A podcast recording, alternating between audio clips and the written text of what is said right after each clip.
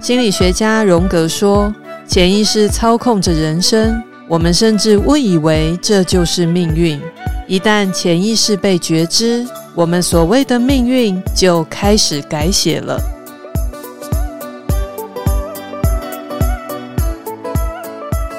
这里是潜意识老实说，让我们一起探索潜意识，改变你的生命吧。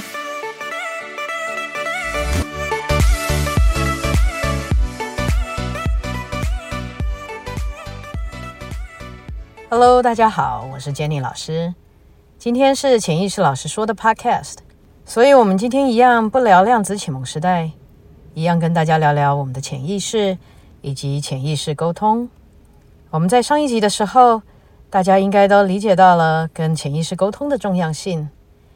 今天想跟大家分享 GTHA 的催眠系统跟其他的催眠系统有什么不同。以及我们怎么自己利用 GTHA 的催眠系统帮助自己跟自己的潜意识沟通。首先，如同我在上一集跟大家分享的，GTHA 的催眠系统有独到的方式，可以协助我们跟潜意识沟通，并且进而帮助解决处理我们在生活中碰到的困境，甚至帮助我们在生活中心想事成。在这里，我再跟大家分享一个催眠的小故事。其实每一次的催眠，我都非常敬佩我们的潜意识的运作，以及我们潜意识的智慧。这一次想跟大家分享的故事，是连我身为量子启蒙时代的老师都觉得惊讶不已的。这是一次带领个案到了前世的催眠，在那个前世，个案是一位一人之下万人之上的将军，个案跟君王合作得非常愉快，也为社会做了很多建设与贡献。在君王要过世前，君王嘱咐将军要辅佐君王的儿子，也就是继位的阿斗。将军虽然百般的不乐意，但是最终看在跟君王的情分之上，将军答应了。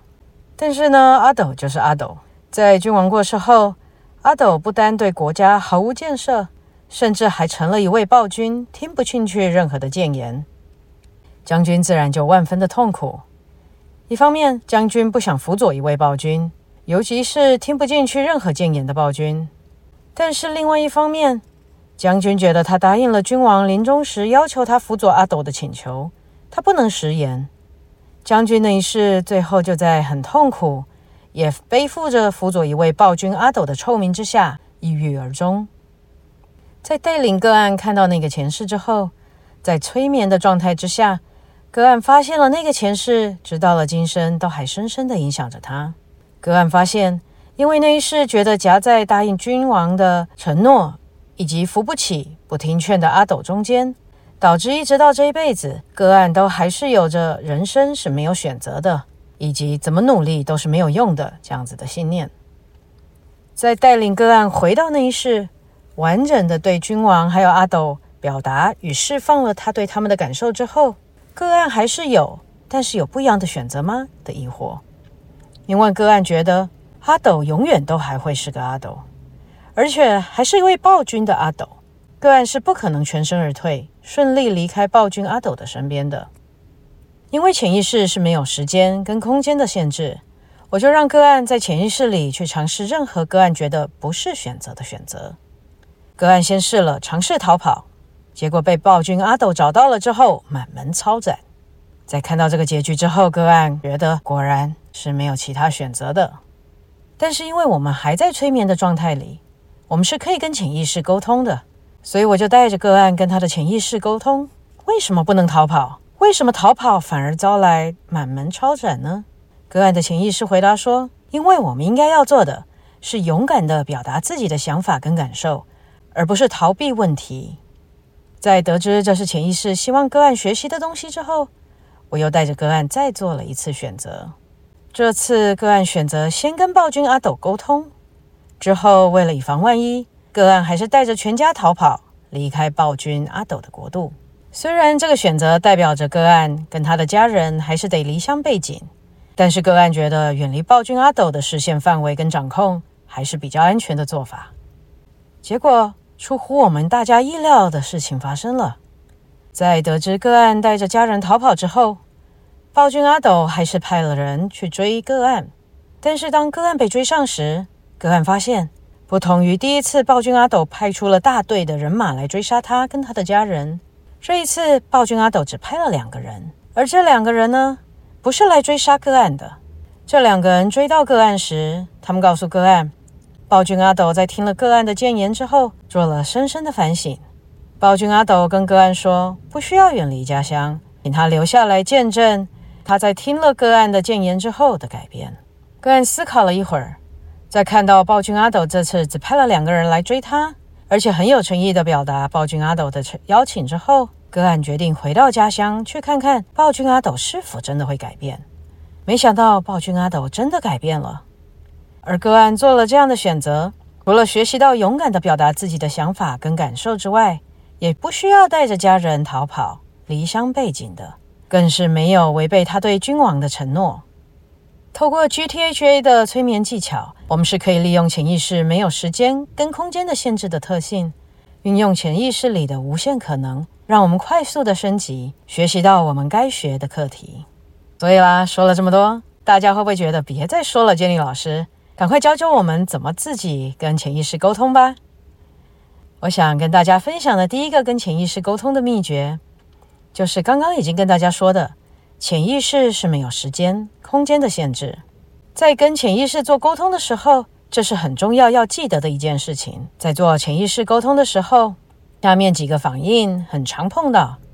哎呀，那些事情都那么久以前的事了，为什么还要处理？这样做有什么用？那些人、事物又不是真的在这里，诸如此类的反应。但是这些想法是受到我们三维世界的限制的想法。正因为潜意识是没有时间、空间的限制，不管事情是多久以前的事情，甚至可以是前世，或是相关的人事物不在眼前，我们一样是受到影响的。但是我们也一样是可以面对处理的。这是很重要的一个武器，让我们可以处理潜意识里面的状况跟问题。第二个跟潜意识沟通相关的小秘密是潜意识力量的庞大。上一集的时候，我有提到，潜意识是占我们整体意识的十分之九，也就是说，只要能够跟我们的潜意识沟通，面对处理潜意识里面的问题，我们就有脑的九倍大的力量去完成我们的心愿。这也就是我们俗称的心想事成啦。所以，面对处理就是关键了。怎么面对？这一点很重要，也是最关键的部分。既然我们要沟通的是我们自己的潜意识，那面对很重要的一个部分，就是要忠于自己。从刚刚的暴君阿斗的那个例子可以看到，当个案违背自己想要的，比如说不想为暴君阿斗工作，到离开自己所爱的家乡，这样违背自己心愿的事情，那结果都不会如个案所愿。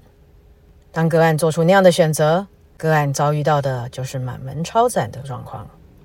但是当个案愿意忠于自己想要的时候，包括表达了自己的想法，不离开自己所爱的地方等等，结果不单单如个案所愿，甚至可以面面俱到地顾及到了个案对君王的承诺。所以，当我们在跟我们的潜意识沟通的时候，千万不要试着去帮别人说话，还是考虑到别人的心情，这可是我们的潜意识耶。自己在跟自己说话耶。假如自己跟自己说话，还要去顾虑别人，那就好像是写了一本只给自己看的日记，结果里面都不是说真话，那干嘛还写啊？再来，要跟潜意识沟通的另外一个小秘密，就是要放松。要进入潜意识的状态，得靠身体的放松进去，越放松越容易进到潜意识里面去。这也是为什么当我们睡觉时，我们可以进到潜意识里。也就是前面说的做梦，所以让我们一起来练习，试着以清醒的方式进到潜意识里面去。现在我要大家先眼睛闭上，做三个深呼吸。当我们把眼睛闭上，你就开始放松了。现在放松你的眼睛，放松你的眉毛。太阳穴附近的肌肉，放松你的鼻子，放松嘴巴，脸颊附近的肌肉，放松下巴，放松额头，放松整个头部，感觉头部完全的松开，放松喉咙，放松肩膀。放松你的手臂、手肘、手腕、手掌，放松每一根手指头，感觉你的双手完全的放松，放松你的胸口，放松腹部，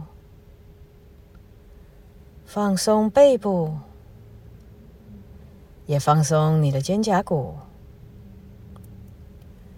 放松腰部，放松臀部，感觉很放松，很舒服。继续保持深呼吸，继续放松你的身体，放松骨盆腔。放松左大腿、左膝盖、左小腿，放松左脚的脚踝、脚掌，放松左脚的每一根脚趾头，感觉左腿完全的放松，把这个放松的感染力带到右腿，放松右大腿。右膝盖，右小腿，放松右脚的脚踝、脚掌，放松右脚的每一个脚趾头，感觉右腿完全的放松，很舒服，很自在，感觉全身从头到脚都完全的松开。所有的肌肉完全的放松，全身就像棉花一样松松软软，感觉非常的舒服，感觉自己也非常的享受这种完全放松的感觉，好好享受这个完全跟自己在一起的时刻。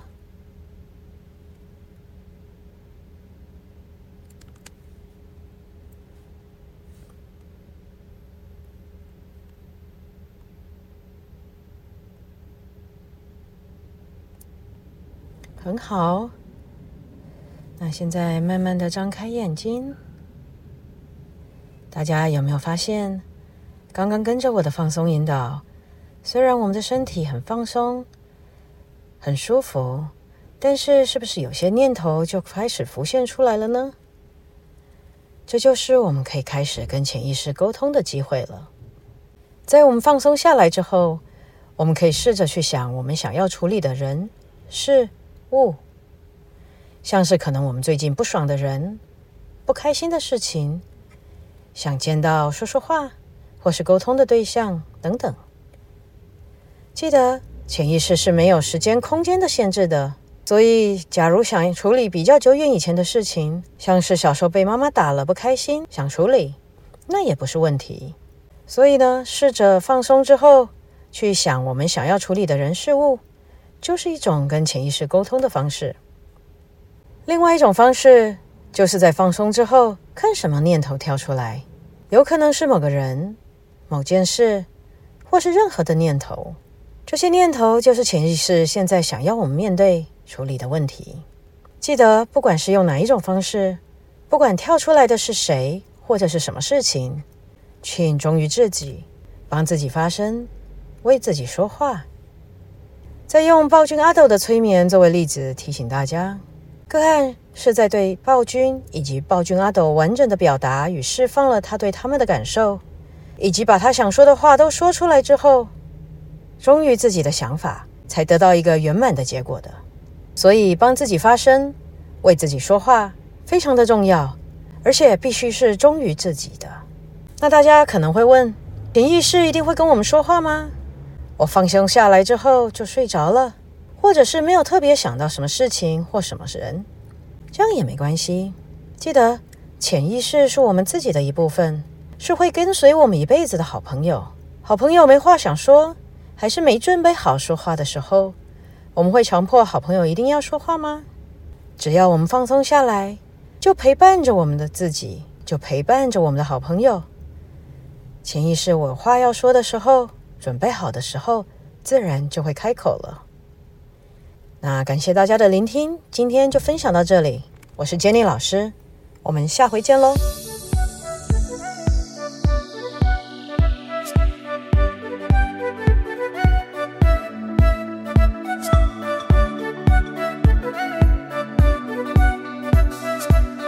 每个月的第三周周一，欢迎您准时收听《潜意识老实说》。